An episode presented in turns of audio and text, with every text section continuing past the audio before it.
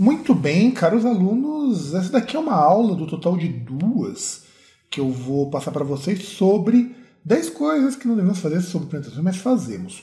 Essa primeira aula são 10 erros que a gente normalmente comete quando vai se apresentar.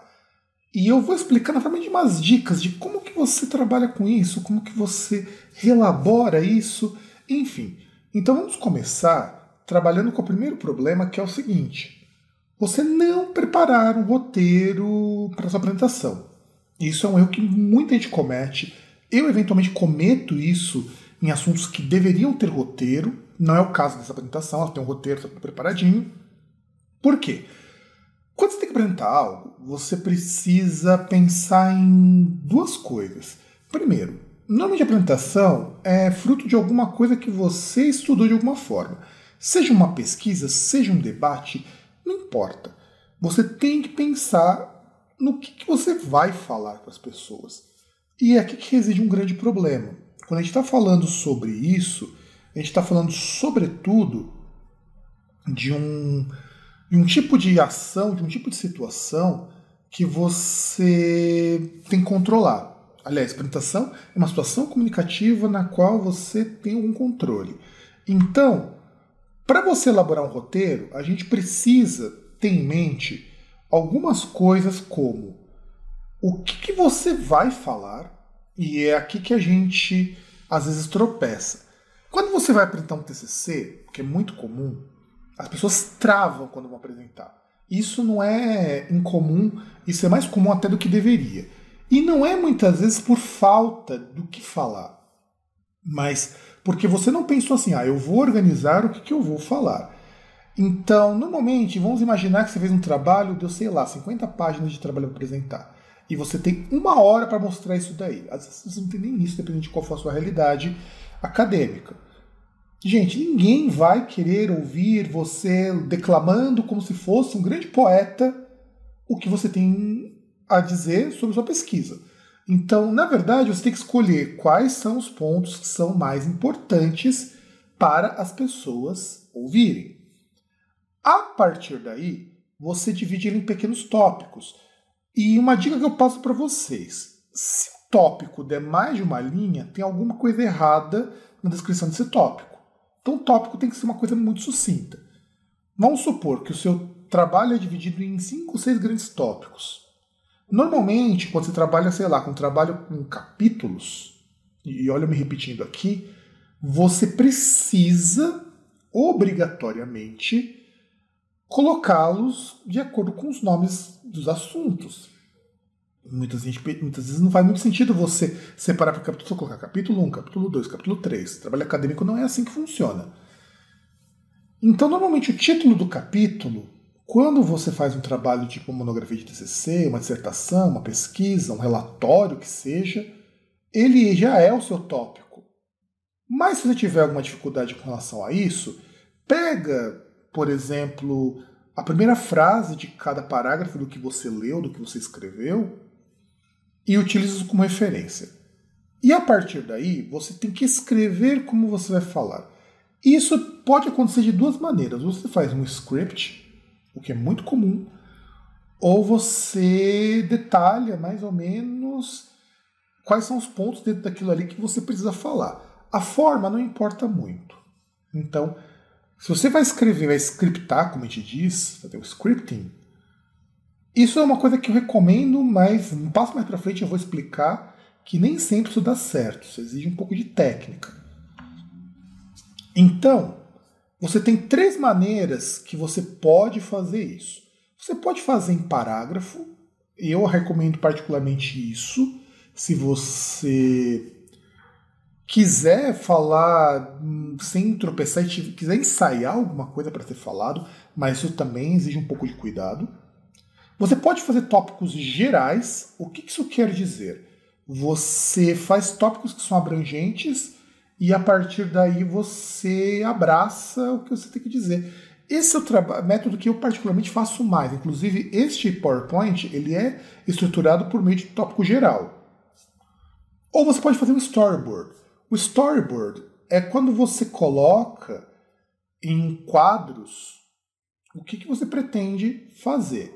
Há uma porrada de modelos de storyboard. Normalmente storyboard é usado para fazer filme, para gravar vídeos, para você, normalmente vamos supor, a tomada tal fazer isso, mas nada impede você fazer um storyboard com base nos seus PowerPoints, por exemplo.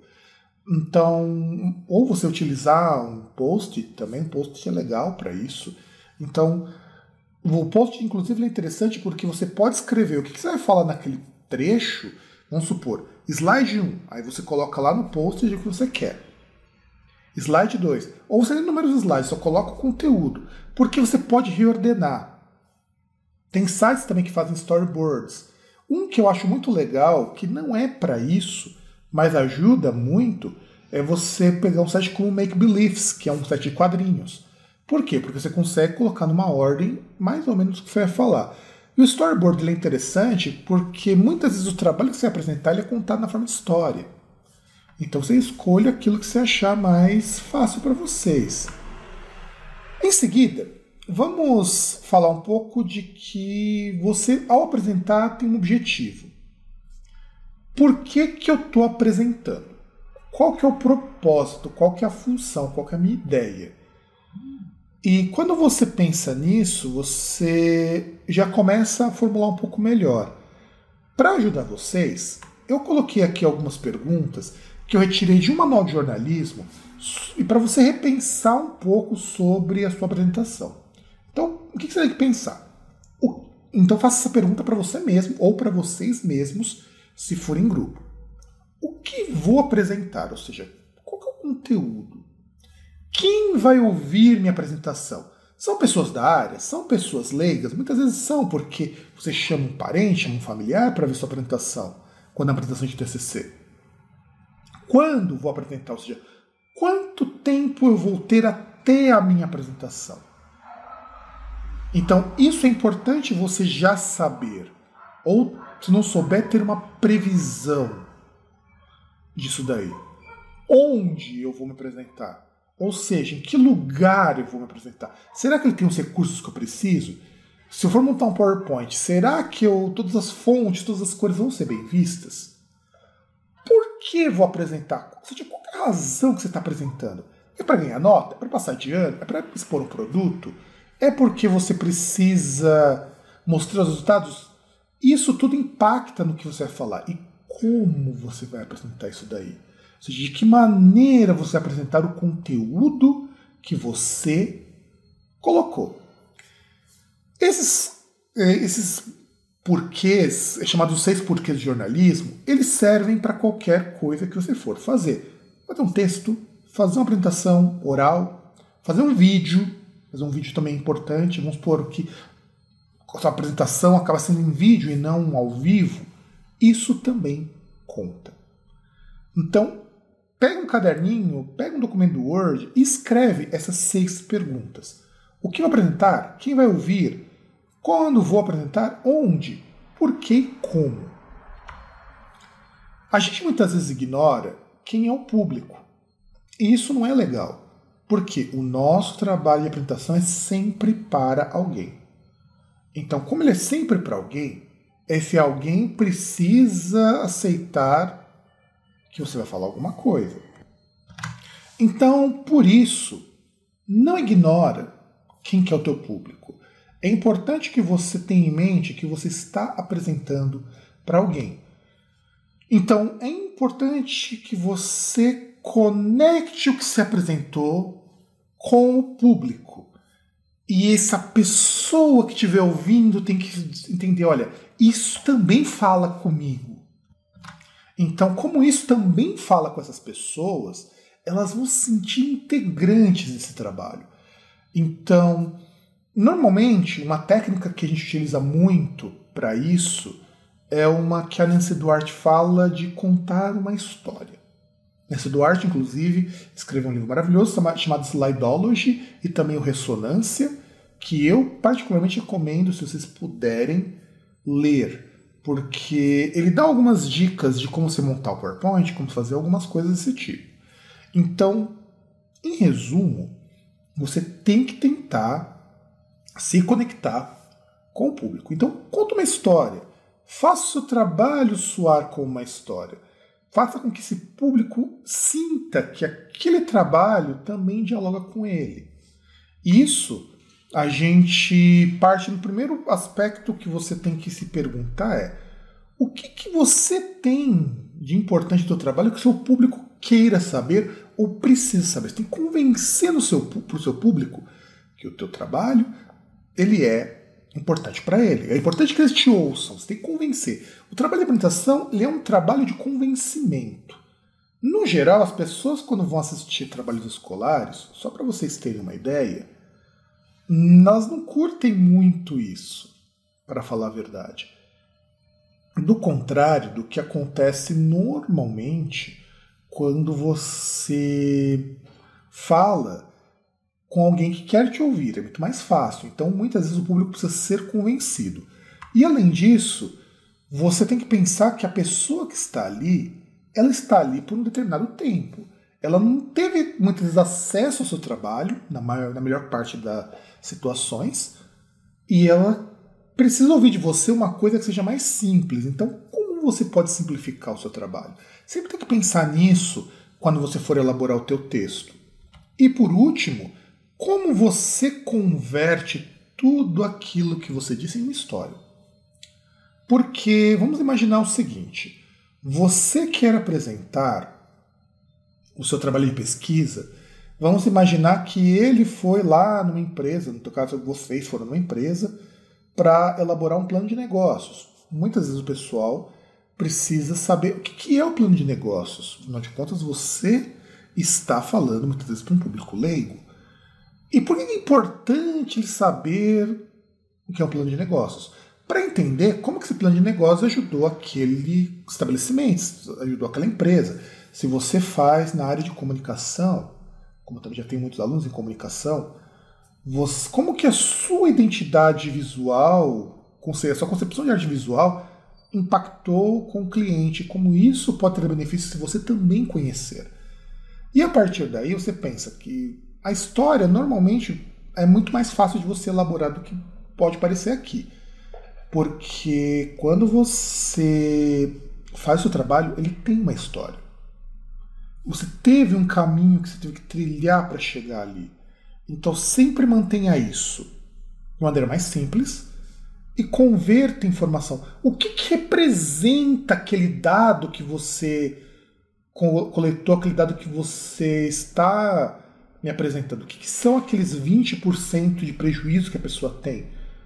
Então você pode dizer que aqueles 20% representa, durante a vida da empresa, uma perda que poderia ser evitada. E se ela for evitada, mais empregos serão gerados. Veja, isso é um princípio de storytelling que a gente também utiliza. E aí, a gente também ignora o ensaio. Você precisa ensaiar aquilo que você vai dizer. Sim, não dá para fazer uma apresentação do nada. Eu, como professor, muitas vezes consigo falar sem ensaio porque eu falo dessas coisas o tempo todo. E é claro que cada vez que eu vou fazer uma aula, cada vez que eu vou elaborar alguma coisa, não é igual. Aliás, eu não consigo. Se você ensaia bem uma, uma coisa para ser apresentada, ela também não vai sair igual. Porque você consegue mexer na estrutura de apresentação. O ensaio ele é interessante justamente por isso. E tem uma dica que a gente vai e tem que pegar para a gente, para a vida, é que a gente só consegue melhorar a nossa apresentação se a gente praticar. E aí entra no problema das pessoas que são muito tímidas. Eu, Fábio, sou um cara extremamente tímido. É estranho alguém imaginar que uma pessoa tímida consegue dar aula. Mas dar aula, falar para o público, é mais fácil, por incrível que pareça. Por quê? Se você não estiver num ambiente muito hostil, mas aí isso vale até de cara a cara, as pessoas em geral no máximo vão ser indiferentes. Então, muitas vezes a sua apresentação oral, o medo maior é você começar a falar. Projetar a tua voz. É importante que tua voz seja clara, que você fale de uma maneira clara e que você consiga fazer isso praticando constantemente. Eu trabalho como professor aqui na gravação dessa aula há mais de 12 anos. Então eu sei fazer isso porque eu pratico constantemente. Não que eu seja a pessoa mais extrovertida do mundo. Em qualquer reunião, para quem me conhece, sabe que eu raramente falo alguma coisa. Então, isso é o tipo de coisa que você pratica, é uma competência que você tem que praticar. E aí, uma sugestão que eu passo para vocês é de você pensar numa coisa. Sempre que você for, vamos dizer assim, elaborar a tua apresentação, montar o teu esquema de apresentação, lembre-se sempre do seguinte: o excesso é muito ruim. Então, muito é sempre muito. Então, aquela coisa do menos é mais, não, menos é menos de verdade, porque quanto menos informação, mais fácil de você processar algumas coisas. Então, sempre que você encher o teu trabalho de informação, você tem menos recursos de apresentação para vocês. Então, quando a gente vai colocar aqui, eu coloco isso aqui como um exemplo. Ó.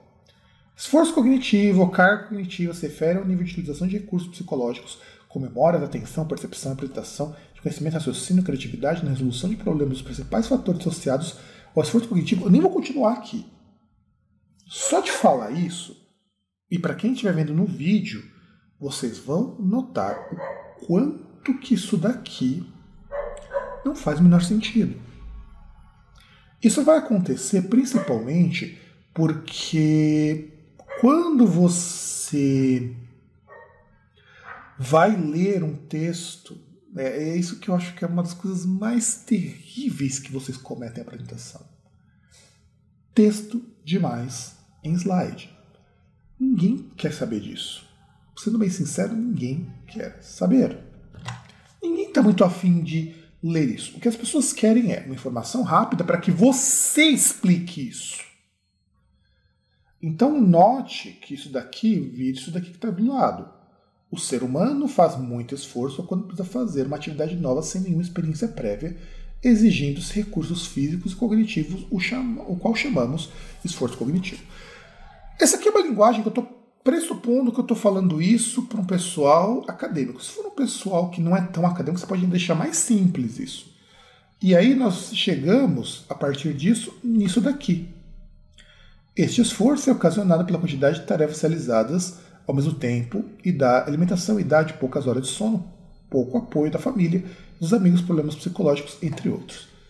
E aí você vai colocar assim. Veja que é o máximo de simplificação que a gente consegue. Toda atividade nova exige muito do ser humano, seja físico ou mentalmente, a qual chamamos de esforço cognitivo. Isso daqui, esse processo de simplificação, é importante porque a partir daqui você fala. E se você for utilizar uma apresentação de PowerPoint, que muitas vezes a pessoa utiliza para não ter que estar lendo texto, não trabalhe a apresentação de PowerPoint como se fosse uma transparência. Para quem é mais velho vai saber do que eu estou falando. E note eu coloquei uma figura aqui. As figuras elas devem combinar com o que está escrito, porque ela tem que ser um complemento. É aqui onde você vai colocar gráficos, onde você vai colocar fotos, onde você vai apresentar algumas coisas. Isso é chamado esforço cognitivo. E aí, mais uma vez, acúmulo de tarefas, de alimentação, um pouco apoio de amigos, familiares são alguns dos fatores que favorecem o esforço do o esforço cognitivo. Isso daqui é a simplificação que você pode utilizar. E aí o que você vai escolher? Vou escolher desenho? Vou escolher foto? Isso depende da natureza do seu trabalho. Mas tudo que você escrever, coloque uma imagem de apoio se necessário. Porque daria para fazer isso aqui também sem imagem. Eu mudando um pouquinho a formatação. Se vocês observarem bem, todas as capas que eu estou utilizando nessa apresentação para explicar não tem imagem. Então, imagem nem sempre é o essencial. Às vezes só o texto, se bem trabalhadinho, já supre muito bem uma imagem. E aí a gente tem que parar de achar que vamos lembrar sobre tudo. A gente não vai lembrar de tudo. É claro que se você fez o planejamento lá atrás, você não vai esquecer. Ou o esquecimento vai ser muito mais difícil. E a ideia é: você tem que estar mais preocupado com. ou preocupada, depende de quem estiver apresentando, com a sequência. O teu trabalho ele é um todo sequenciado. Você vai eventualmente esquecer algum detalhe. E é aí que você tem que pensar que o detalhe nem sempre é tão importante. Aliás, o detalhe muitas vezes não é tão importante. É aqui que entra uma dica muito, muito séria sobre isso. Fazer o storyboard que eu sugeri lá atrás, ele ajuda você a ter uma ideia de sequenciamento. Então você sabe o que vem primeiro, o que vem depois, o que vem depois, como você vai terminar o seu trabalho. Em geral, eu acho que é legal vocês pensarem que é mais importante você chegar no fim do trabalho do que necessariamente você passar por todos os tópicos. É claro que no processo de avaliação a gente tem que tentar dar o máximo de informações que forem necessárias. E aqui a gente tem que colocar na cabeça o seguinte: sempre que você falar, você não pode parar de falar. Não pare. Eventualmente você precisa de uma pausa. Toma uma água, se for o caso. Aliás, alguns truquezinhos para a gente manter o controle. Primeiro, você começa a falar e você começa a perceber que você não está querendo, toma água, respira um pouco mais fundo, porque isso é melhor do que você interromper a sua sequência. Isso é bem melhor. Então, manter a sequência da fala é o mais importante aqui. E isso tem uma coisa que pode te ajudar. Quando você estiver fazendo seu ensaio, você grava.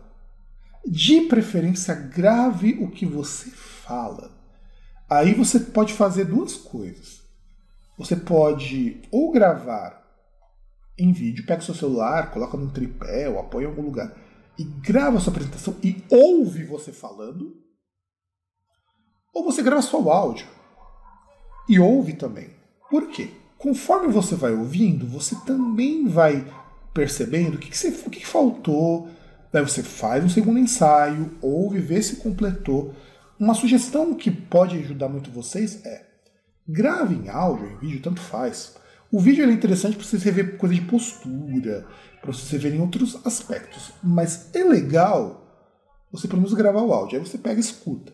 Aí você vê, ó, faz uma lista com dois, duas colunas, aliás, duas colunas numa tabelinha. O que você disse e o que você acha que ficou faltando. Aí você tenta de novo o que, que você disse e o que, que ficou faltando. Isso serve como treino e também porque muitas vezes você não vai ter um público para te avaliar. Aliás, é sempre interessante quando você for apresentar você fazer isso para alguém. Mas. Então, por isso, se você não tem para quem apresentar, às vezes não dá para fazer isso, grave. Isso serve para ensaio, serve para você verificar aquilo que você disse. A sétima dica, que muita gente pensa que é o recurso visual, mas não, não é. O PowerPoint não importa. Quando você está apresentando, ele é um apoio para o que você vai dizer. O que é mais importante, na verdade, é você. Então, quando você utiliza o recurso visual, você tem que lembrar, ele é um recurso visual. Ele é feito para a pessoa bater o olho, ler um pouquinho depois voltar para você. Então, o que você tem a dizer para as pessoas é muito mais importante do que qualquer recurso visual. Então, quando você apresenta uma imagem, quando você apresenta alguma coisa, quem é mais importante é sempre o apresentador. Nunca, jamais o mais importante será uh, o visual. Então, por isso, sempre pense: você é a parte mais importante do seu trabalho. Você, orador, você, apresentador, é sempre a parte mais importante do trabalho. Agora, uma coisa que a gente não pode fazer, exceto se for fazer script, decorar o texto que você vai falar na apresentação. Isso é um erro. As pessoas fazem aquele jogralzinho, como uma, uma professora amiga minha, e isso tira a naturalidade da sua apresentação. Nisso você tem alguns recursos você pode utilizar. Você pode fazer script. O script é você escrever como você falaria. Alguns editores de texto, como o Word, como o próprio Google Docs permite que você fale e isso se transforme em texto. É uma alternativa. Porque você vai falando, ele vai gravando, depois você pontua, depois você faz tudo certinho. Então, você tem que tornar a sua fala mais natural, mesmo que você faça um script. E aí entra a questão da apresentação em grupo. É mais importante, ao meu ver, pelo menos, é todo mundo tem que conhecer o trabalho do começo ao fim. Na hora que vocês forem separar o que cada um vai falar, que é uma coisa muito comum, estejam conscientes de que todo mundo precisa conhecer o trabalho, não só a sua parte. Por quê? Eventualmente pode acontecer de alguém esquecer. E num grupo, somente num grupo muito grande, eventualmente alguém é mais tímido, ou tem mais dificuldade de se expressar, ou tem dificuldades mesmo com falar em público que não, você não conseguiu vencer isso. E a gente tem que respeitar. Embora lá atrás eu falei para vocês que, olha, preparação tal, tem gente que demora, às vezes até por questões psicológicas, para apresentar.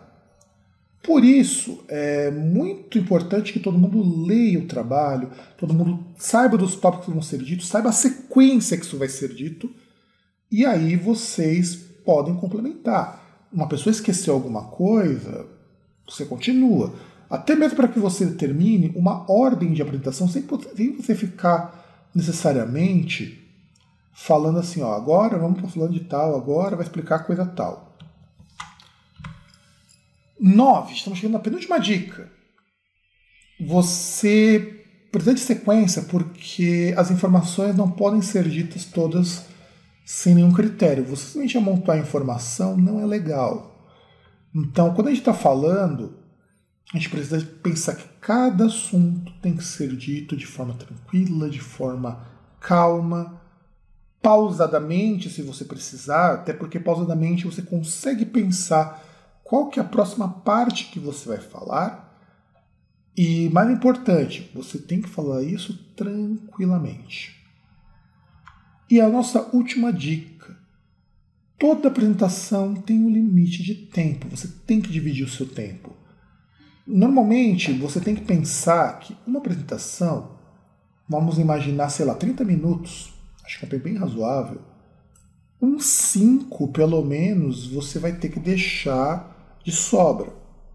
Porque pode ser que tenha perguntas do, do professor, dos professores, pode ser que você precise de algum tempo para corrigir algumas coisas, seja porque talvez as partes não saiam dentro do tempo que você planejou. Então nunca pense no tempo máximo como algo que você vai ter. Você não vai ter o tempo máximo para falar. E o que também vai acontecer é que muitas vezes você precisa de algum tempo de preparação. Então, a minha sugestão é sempre a seguinte: reserva pelo menos a cada tempo uns 10% do seu tempo para essas eventualidades, ou 5 minutos a cada meia hora, que você conseguir mais tempo. Então, por exemplo, vamos supor, meu trabalho tem limite de 10 minutos. Eu tenho que trabalhar como se eu fosse apresentar para 8 minutos. Porque eu tenho que considerar as eventualidades. E outra, quando você for fazer o seu trabalho, pense sempre que você tem tempo para introduzir o trabalho, um tempo para apresentar e um tempo para concluir. Além disso, você tem que imaginar que também existe na questão do tempo algumas limitações, como também o fato de que muita gente não vai aparecer no seu trabalho. Pode acontecer. Eu já tive trabalhos em que o meu grupo inteiro deu cano, isso me aconteceu na faculdade, e eu tive que apresentar sozinho. Eles ficaram sem nota e eu apresentei. Isso não foi, não foi legal, não. Além disso, qual que é o tempo mínimo que eu tenho para apresentar? Isso tem que ser perguntado. Às vezes não existe tempo mínimo, às vezes existe. Quando não tem, eu sempre pego que metade do tempo máximo é o tempo mínimo. É um valor bem razoável. Mesmo que o meu limite de tempo seja abaixo disso, é bom trabalhar com esse limite mínimo de trabalho para apresentar. Então vamos supor que você tem um trabalho na qual você tem meia hora para se apresentar. E aí é estipulado que o tempo mínimo de trabalho é 10. Trabalhe com pelo menos 15. Por quê? Se eu estou partindo do tempo máximo, o tempo máximo inclui todas as eventualidades. O tempo mínimo tem que ser só o mais básico. E acredite, se o trabalho entrar no tempo mínimo, há problemas com ele. Então sempre tente trabalhar dentro do tempo mínimo, mas fazendo um pouquinho mais. Então, como eu tinha dito, você não planeja no tempo máximo. Nunca faça isso. Planeje sempre com alguma folga do tempo máximo. E é claro que eu falei, por exemplo, 5 minutos a cada meia hora, mas você pode estender isso. Vamos supor, no seu trabalho você tem uma hora para apresentar. É, é comum quando acontece trabalho de TCC, tipo de coisa. Faça o trabalho para 40, muitas vezes, para você for mais confortável, porque vai ter pergunta de banco, vai ter uma arguição, inclusive. E converse com quem você for apresentar. Se for um trabalho escolar, converse. Ó, eu posso apresentar por tanto tempo e deixar esse tempo para dúvidas tal. Isso é conversável. Mas se não, não tiver como conversar por algum motivo, 5 minutos a cada meia hora ou 10% do tempo total para o tempo de que você tem que deixar de folga. Então, o teu trabalho pode ser apresentado em 5 minutos, faça como se ele fosse para um minuto, para quatro, isso vai ter um minuto para poder. Sempre jogue em, em, minutos, nunca jogue em segundos isso. Então, de repente, eu tenho 10 minutos para apresentar, eu teria de 1 a 2 minutos de folga. Se eu pensar nisso. Se eu tenho uma hora, eu teria mais ou menos de 6 a 10 minutos. Sempre trabalho com uma margem assim. E aí você estipula quanto que você quer. E aí, para finalizar, essas são as minhas dicas para quando você for elaborar uma apresentação oral. Então, esses são 10 erros que todo mundo comete ou já cometeu alguma vez para uma apresentação oral. Então é isso, espero que vocês tenham gostado, espero que vocês aproveitem isso para alguma coisa. Eu sou o professor Fábio, vou ficando por aqui. Um grande abraço para todo mundo e tchau!